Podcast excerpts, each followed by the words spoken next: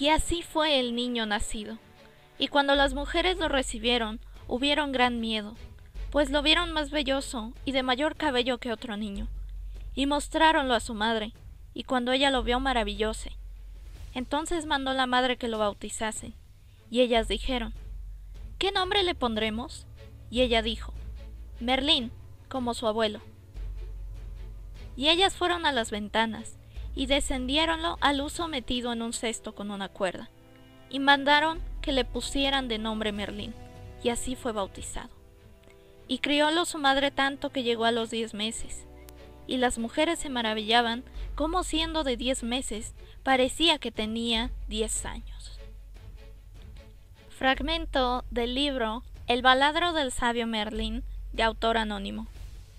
Esto es Nom de Plum, el podcast. Yo soy Aedem y este es el episodio número 19, titulado Brujas, Magia y Hechicería 2. La vida y la muerte de Merlín.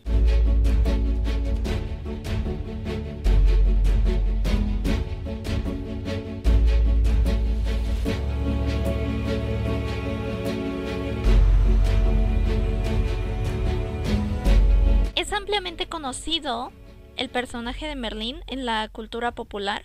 Y por supuesto lo tenemos sumamente relacionado a la historia del famosísimo rey Arturo. Y sin embargo creo que hay muchas cosas que desconocemos acerca de Merlín. Y por eso me pareció que era un tema muy interesante y que seguramente a ustedes les va a gustar mucho. El episodio anterior de Brujas les gustó muchísimo, entonces me parece que este también les va a gustar mucho, ojalá, para que podamos seguir alimentando esta pequeña sección. El día de hoy les voy a hablar de una obra en particular que refiere a Merlín porque esta es una cuestión un tanto compleja. Como sabemos, Merlín pertenece al ciclo artúrico. ¿A qué me refiero con esto? Son todas las historias que tengan que ver con el rey Arturo y los caballeros de la mesa redonda que están enteramente relacionados obviamente con el rey Arturo. Merlín es uno de tantos personajes que aparecen en estos ciclos, pero se volvió tal su popularidad que muchos autores crearon su propia historia. Por supuesto, esta historia del personaje está conectada con la historia del rey Arturo y este tipo de libros que estos se encuentran dentro del género de la caballeresca en general. Vienen desde las tradiciones inglesas y galesas, pero tal fue su popularidad que después se trasladaron a otros lugares. Uno de estos fue España.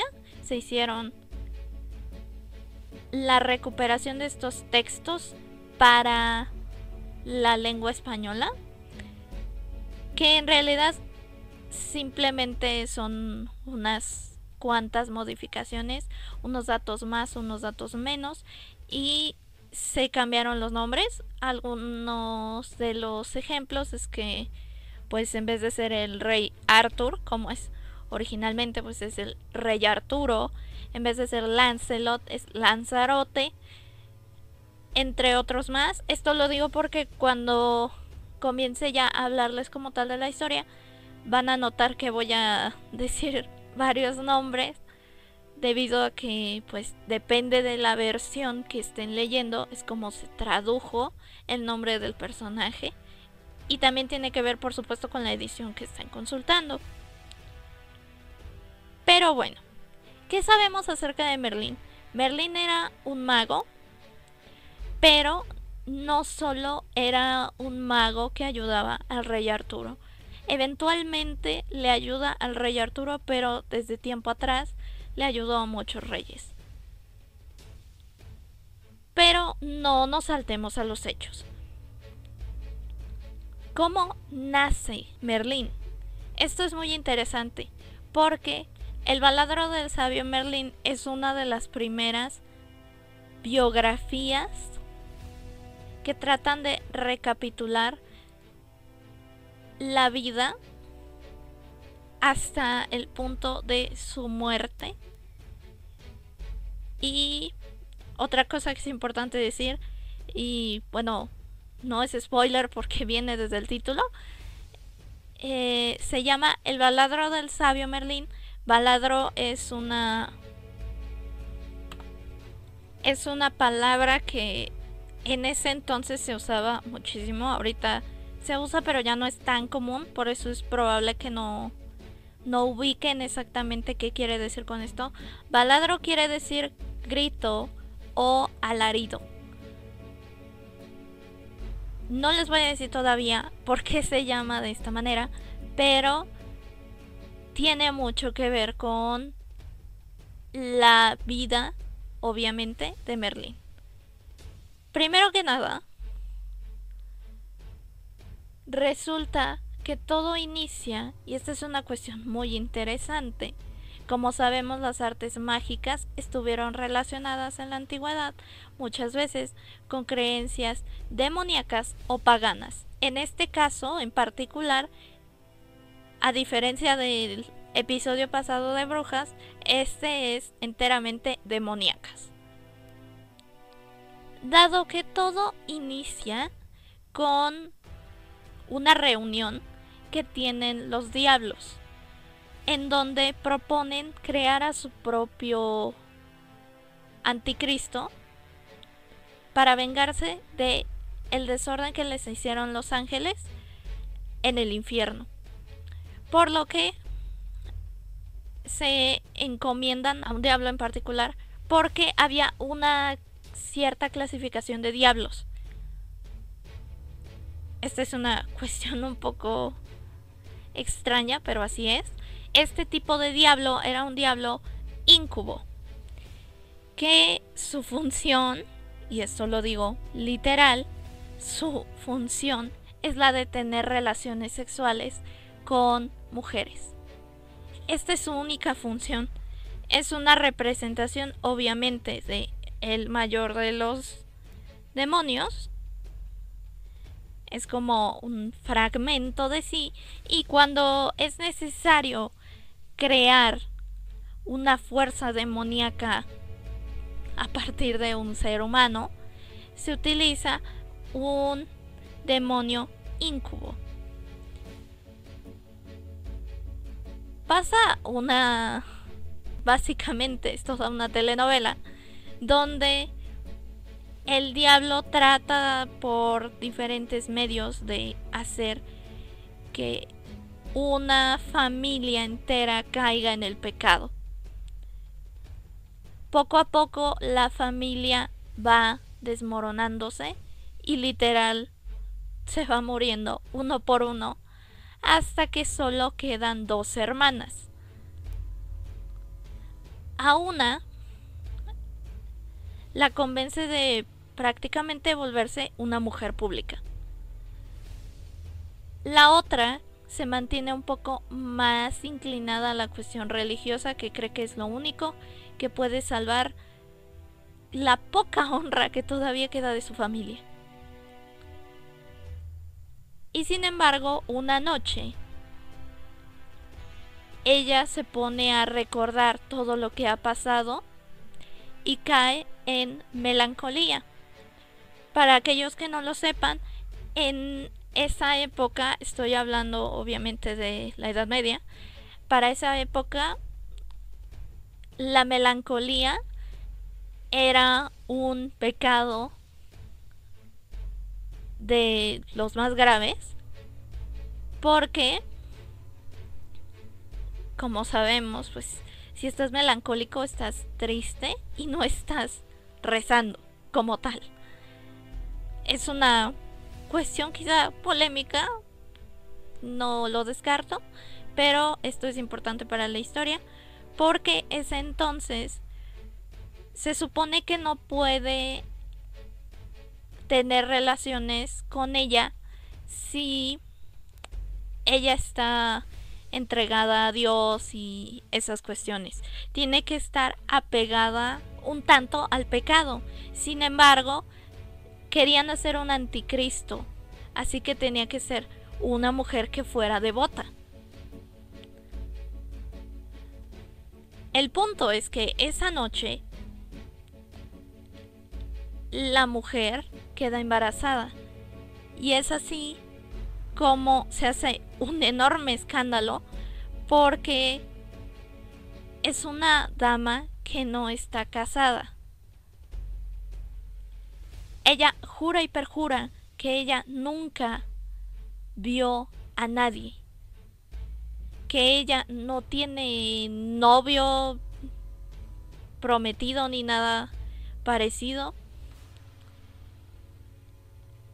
y que básicamente ella no sabe por qué está embarazada. Obviamente nadie le cree, salvo un cura que aboga por ella y logra un trato en el que ella va a permanecer en una torre hasta que nazca su hijo,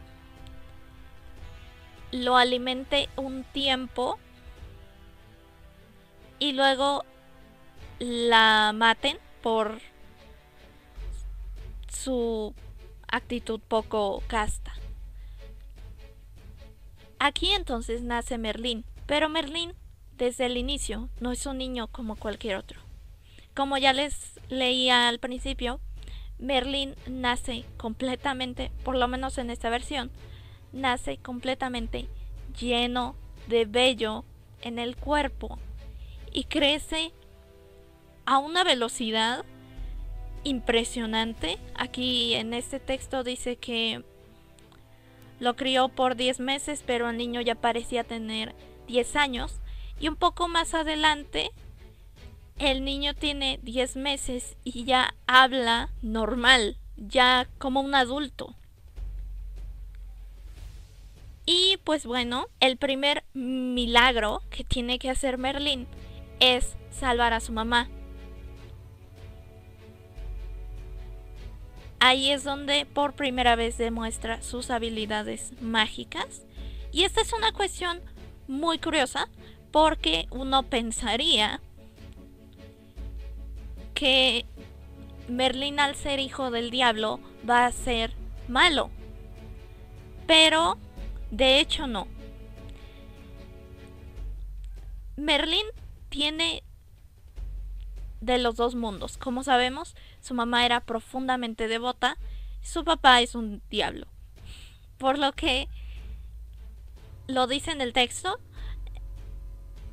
Dios le dio la facultad de tener libre albedrío. Es decir, él iba a tener las habilidades que le habían propinado los diablos, pero también iba a tener la habilidad de poder decidir qué quería hacer con esos poderes. Él decide utilizarlos para el bien, tal como ocurre en aquella ocasión y algunas otras más, donde ayuda a cuatro reyes, si no me falla la memoria. Uno de ellos, obviamente, Arturo. Y eso nos lleva a muchos años después. Merlín se vuelve mano derecha de los reyes, como ya les adelantaba un poquito, y me quiero enfocar especialmente en uno de ellos que explica la cuestión de su muerte. Hay un rey que en la versión que yo tengo se llama Uther Padragón, pero parece que también lo pueden encontrar como Uther Pendragón. el cual se enamoró de una duquesa. La duquesa ya estaba casada. Pese a ello, el rey organiza unas reuniones con los nobles de, de, los alrededores con el único fin de ver a la duquesa. La duquesa finalmente se va dando cuenta pero al principio no le toma la menor importancia hasta que todo se vuelve un poco más serio y ve en peligro su honra. Ella le explica a su marido lo que pues lo que tiene sospechas y que llega un punto en el que ya ni siquiera es una sospecha, es ya todo está comprobado. Por lo que el duque decide hacer una guerra contra el rey Uther. Esto es importante decirlo cada vez que hay algún problema en el reinado. Aparece Merlín. Merlín no está todo el tiempo ahí. Simplemente llega como en el momento que más lo necesitan. Llega en ese momento. Pero cada vez que se aparece viene disfrazado. Merlín tiene la facultad de volverse diferentes personas. Hay unas veces que aparece como un enano, otro aparece como un anciano. Al final se transforma y ya es el Merlín que todos conocen. Pero le gusta jugar un poco con que adivinen o traten de averiguar que él es quien dice ser. En ese momento en el que la situación es muy compleja en el reinado, aparece Merlín y el rey Uther le explica que está profundamente enamorado de la duquesa. Y Merlín hace lo siguiente. Él decide ayudarle al rey Uther para poder estar con ella. Este episodio es sumamente importante en la cuestión de su muerte, pero también se los quiero platicar porque este es un hechizo que creo que es clásico y a mí me parece que está muy bien hecho. La manera en la que lo logran es la siguiente. Hay una especie de tregua entre el rey Uther y el duque para hacer los funerales de los que han muerto en batalla. Así que hay como que un poquito de paz en ese momento. Y Merlín le dice que va a estar con la duquesa sin ser como tal él. El hechizo va a consistir en que lo va a volver de la forma del duque para que ella no sepa quién es realmente.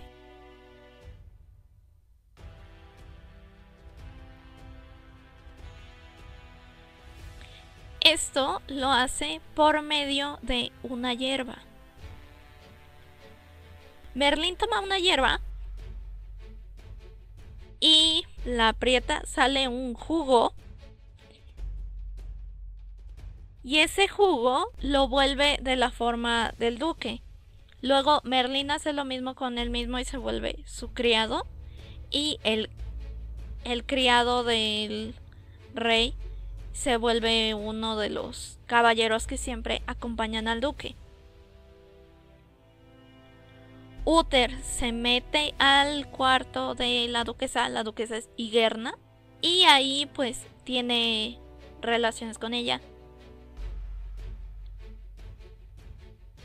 Y este episodio es muy importante por dos razones. Primeramente, Merlín tiene la facultad, además de estas habilidades mágicas y estos secretos que conoce, esto por ejemplo se llama farmacopea, que es el uso de plantas para hacer ya sea cosas buenas o cosas malas. Otro ejemplo de la farmacopea lo hace Medea que lo vimos en el episodio pasado, solo que creo que en esa ocasión no se los dije, que toma una hierba y con eso duerme al dragón. Eso también es farmacopea. Este episodio es sumamente importante debido a que Merlín tiene noticia de dos cosas. Una de las habilidades que también tiene Merlin es la de ver el futuro. Sin embargo, después de ese episodio, él no puede ver cierta parte del futuro. Y esa parte del futuro es su propia muerte. Dado que Dios, esto lo dice el texto, Dios lo ha castigado y ahora puede saberlo todo menos acerca de su muerte. Debido a que él ayudó tanto a engañar a la duquesa como a la lujuria y pasión alocada del rey Uther. Esa misma noche en la que Uther se acuesta con Igerna, a los pocos minutos le dan aviso a la duquesa que alguien ha matado al duque. Por lo que la duquesa se da cuenta de que la persona con la que pasó la noche no fue el duque. Ella queda embarazada y esto se lo dice Merlin desde antes que la propia duquesa se lo diga, que Igerna va a quedar embarazada y que le tiene que prometer que le va a dar a ese hijo para que lo lleve a otra parte, pero que él lo conocerá cuando sea el momento apropiado.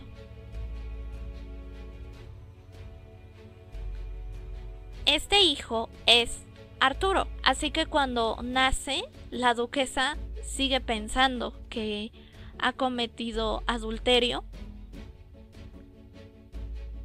porque esta es una cosa muy graciosa de la Edad Media, pero cuando se mataba a un marido o a un padre o una figura importante en la vida de una mujer se tenía que reparar el daño y la solución que muchos daban, hay otro caso similar, en este momento no recuerdo el nombre, en el que como reparación del daño se casan con ellas. En este caso mataron al duque y el rey como reparación del daño se casa con la duquesa, por lo tanto ya no es la duquesa, ahora es la reina Higuerna. Pero ella está embarazada y cometió adulterio aparentemente, no solo al duque, sino al que hoy es su marido. Porque ella aún no sabe realmente de quién está embarazada. Así que cuando el rey le plantea esto mismo, que le tiene que dar el bebé a Merlín, ella no objeta nada porque ni siquiera sabe de quién es hijo. Eventualmente ella se entera que es hijo de Uther,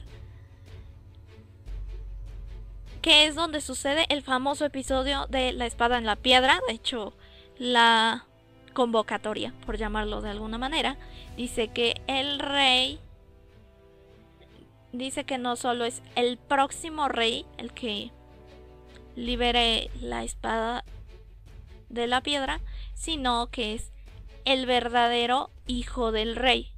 Y este hijo va a ser el rey Arturo. Así que, debido a este episodio, conocemos primeramente uno de los personajes más importantes y mayormente relacionados con Merlín y conocemos el porqué de su muerte. Porque parece muy lógico que Merlín, al ser una persona con tantas facultades, no pudiera hacer frente a su propia muerte. Y de hecho, su muerte es lo más irónico del mundo, y se los voy a contar. Merlín se enamora de una dama que la pueden encontrar como Ninive, Niniviana o Viviana. Esta mujer planea ser monja, pero ella nota inmediatamente que Merlín tiene interés por ella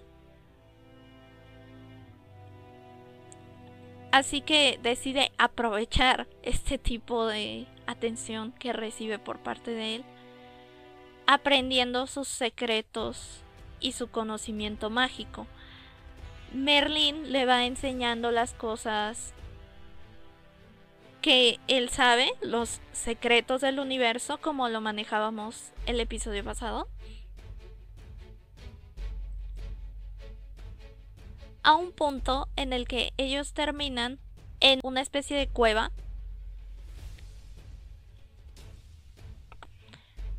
que eh, no, no recuerdo exactamente si era una cueva o una choza pero el punto es que en un tiempo estuvo encantada y era... Es una historia de amor, de que hubo un hombre que estuvo tan enamorado de una mujer que le construyó una casa y en esa casa era como... Desde entonces era el... el lugar de los enamorados. Niviana, esto lo dice en el propio libro, sabe que Merlín tiene interés en ella. Y lo dice así, él que es hijo del diablo quiere romper mi compromiso con Dios. ¿A qué se refiere? Pues a sus intenciones de volverse monja. Y ella dice que lo único que quiere Merlín es deshonrarla. Por lo que, o sea, todo esto que él le enseñó, lo deja dormido en la cueva y lo encierra. Pone un encantamiento en la reja donde dice que nadie podrá abrir a menos que sea el gran amador. ¿Quién es el gran amador en la tradición? Tristán que hay un punto en la historia de Tristán en la que llega a esta cueva, abre y lo único que encuentra son los huesos de Merlín. Pero, sin salirme tanto de esa historia, Merlín se percata de que está encerrado. Irónicamente, sus poderes no le permiten salir. Lo cual es muy extraño, porque son los mismos hechizos que él enseñó y él no puede romperlos. Llega uno de los caballeros, estaba pasando por ahí, conocía a Merlín y escucha unos gritos. Estos son los famosos gritos del por qué se llama así este libro. Es Merlín gritando porque sabe que ya no va a poder salir y que su historia que pudo haber sido muy grande, ha terminado. Yo los invito, si quieren, este libro, en lo personal a mí me encanta. Es un libro algo largo, entonces solo me quise enfocar en algunas cositas que me parece que son imprescindibles y que son muy interesantes, pero hay muchísimas cosas más que a ustedes les pueden gustar. Hay otros hechizos, hay dragones, hay enfrentamientos. Hay un episodio en el que Merlin le salva la vida al rey Arturo. Está muy bueno el libro, si lo quieren leer. Si ya lo leyeron, déjenmelo en los comentarios si están en YouTube. Si están en cualquier otro lado, pueden escribirnos por Facebook o al correo electrónico que es nomdeplum.lit.gmail.com Gracias por escucharnos otra semana. Y esto ha sido todo por el episodio de hoy. Esto fue Nom de Plum, el podcast. Yo soy Aedem, recordándote que si haces lo que amas, no sentirás que trabajas. Hasta la próxima.